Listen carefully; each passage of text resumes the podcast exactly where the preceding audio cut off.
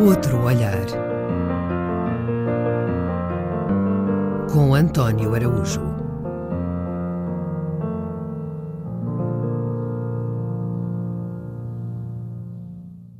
Causou comoção nos corações de todo o mundo uma notícia recente. O vale sísmico agitou as redes sociais durante para aí uns 13, 14 minutos e a seguir passou-se a outra. Mas é pena, é muita pena. É pena porque, uma vez mais, a senhora Maria Alice Custódio Carvalho Monteiro voltou a assombrar o planeta com a sua sabedoria, dando aos nossos cotidianos, de regra tristes e cinzentos, o som e a fúria do seu retumbante gênio. Confesso que cá tenho o meu begã pela figura de Lilica Nessas, por aquele ar irresistível, sempre oscilar muito, muitíssimo entre uma drag queen e uma personagem secundária de um filme de Pedro Almodóvar. Confesso também que tenho o meu álbum privado e secreto, intimíssimo, fotografias da Dona Lili de Canessas, e nas longas horas que dedico à contemplação das suas imagens, sou por vezes assaltado pela dúvida sobre se não estaremos perante um zombi.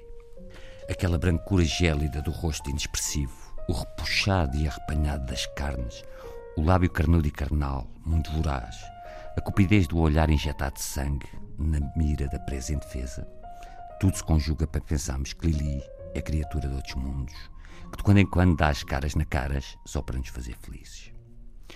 Numa flash entrevista concedida ao canal de serviço público, repito e insisto, ao canal de serviço público, o do dinheiro dos contribuintes, Lili Canessas fez revelações surpreendentes ao nível mesmo do histórico. A primeira é que tem 75 anos de idade, ponto termo uma controvérsia que há décadas dividia o mundo da arqueologia e da paleontologia.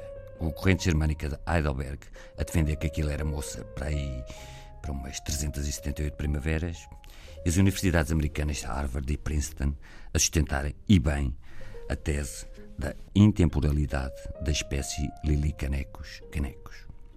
A segunda revelação sensacional é que, com aquela bela idade, Lili ainda é mensalmente acometida de ciclo menstrual. É aqui que tudo se encaixa e começa a fazer sentido no universo, pois basta irmos à Wikipedia para aprendermos que a tribo dos Carajá vive na bacia do rio Araguaia, associa nas suas lendas o ciclo menstrual à piranha vermelha. A piranha vermelha, de facto, é algo que, não sei porquê, associamos de imediato ao imaginário cósmico da nossa Marilyn Monroe de Cascais.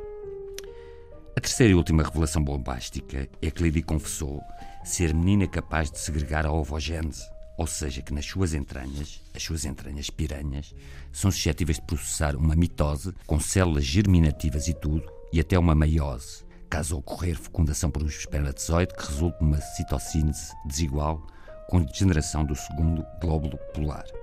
Para o comum dos mortais, o que acabo de descrever é uma gravidez. Para Lili Canessas, deusa da fertilidade, dizer que ainda pode engravidar é um manifesto político, um cintilante testemunho de vida.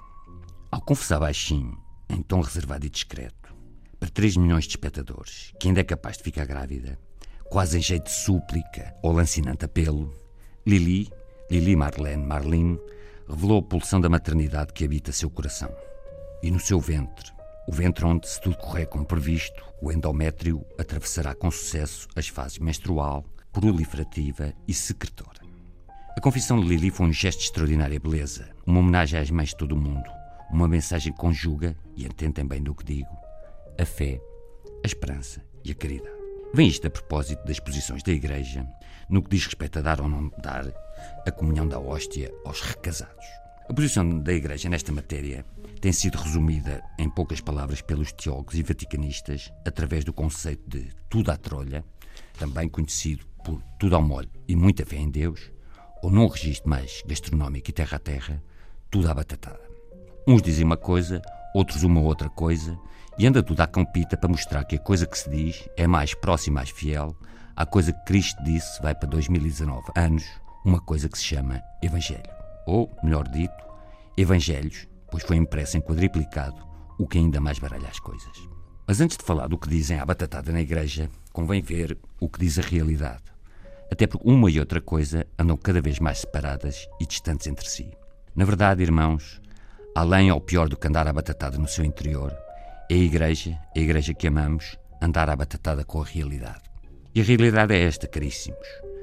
Segundo os infalíveis dados estatísticos da Pordata, em 1960 havia 1,1 divórcios por 100 casamentos. Um em cada 100. Em 2015 houve 72,2.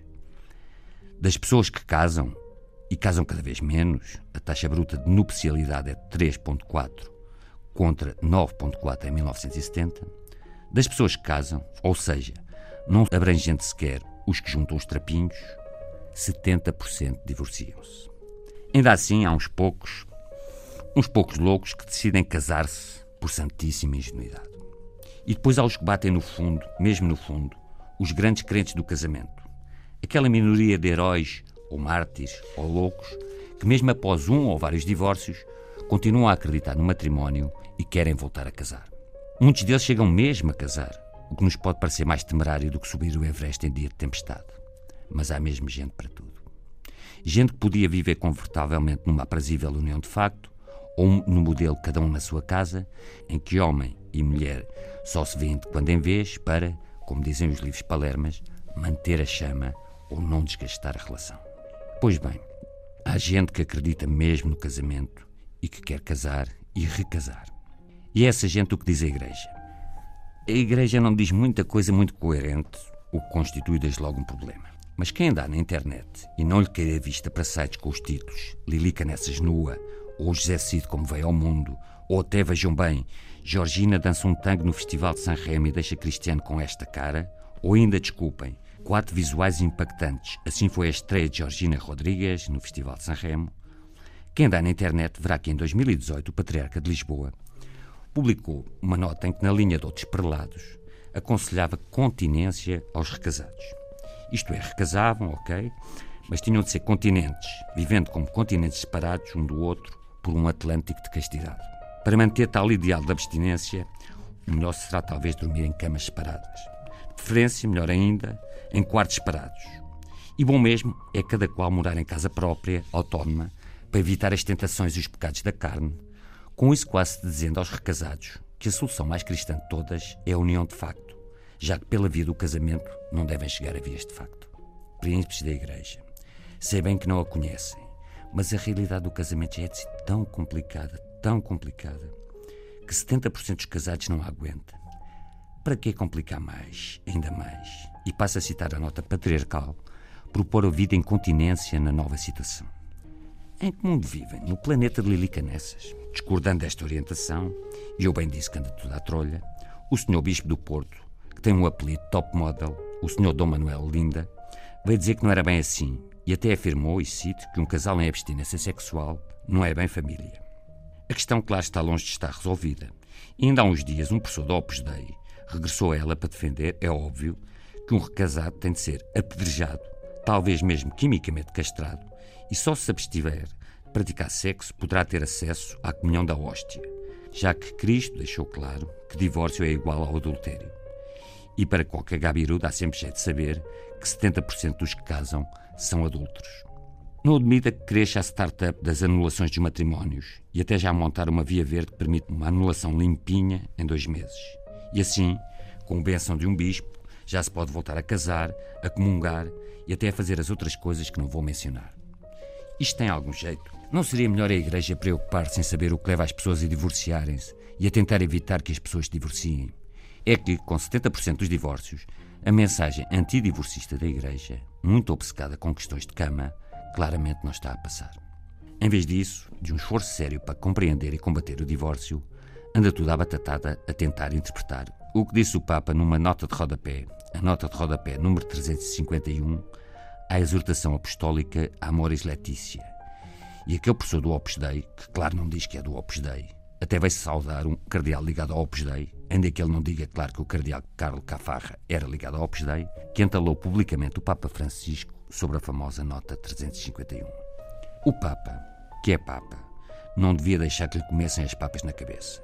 E devia chamar os bois pelos nomes que a César o que é de César, e Maomé vai à montanha pelos caminhos que vão dar a Roma, quem o olha e o veste na Praça Odespe, e um cardeal, mesmo trajado de andorinha, não faz a primavera. A primavera de uma igreja que, como disse o teólogo Karl Rahner, vive uma tremenda invernia da fé. E faz pena a quem ama a igreja e lamenta o frio do inverno em que vive, vê-la assim tão confusa, tão desorientada, tão obcecada em meter-se na cama dos outros, como se o que se passa na alma só dependesse da carne, como se a alma estivesse prisioneira da carne.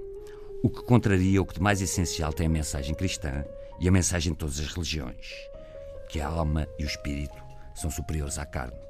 Ou, como disse Fernando Pessoa, o amor é que é essencial. O sexo é só um acidente. Pode ser igual ou diferente. O homem não é um animal. É uma carne inteligente, embora às vezes doente. Sei o Pessoa de Cena. Perante tudo isto, a pulsão maternal de Lili Canessas é de veras entrenecedora, muito comovente, extremamente cristã. Por isso, uma vez mais, muito obrigado, Lili. Obrigado à Nossa Senhora que mora em Cascais, mas nasceu na cidade da Guarda e já residiu até em Vila Franca de Xira e em Peniche. O Monte Estoril pode não ser Beverly Hill, mas a Dama das Canessas é, sem dúvida, uma grande, grande dama. Agora há por aí umas Lilis Canessas em ascensão. A Mimi Malveira da Serra, a Fifica Zal de Câmara, a Lalial Margem do Bispo e até aquela miúda cafadista da Tatá Pova de Santo Adrião. Ah, e a Totó Sobral de Montagraça, já me esquecia. Nenhuma delas lhe chega aos calcanhares. Lili, a de Canessas, só uma. A nossa, a todos nós, a minha. Lili moi, como disse Gustave Flaubert, por sinal um belo rapaz de São João da Talha.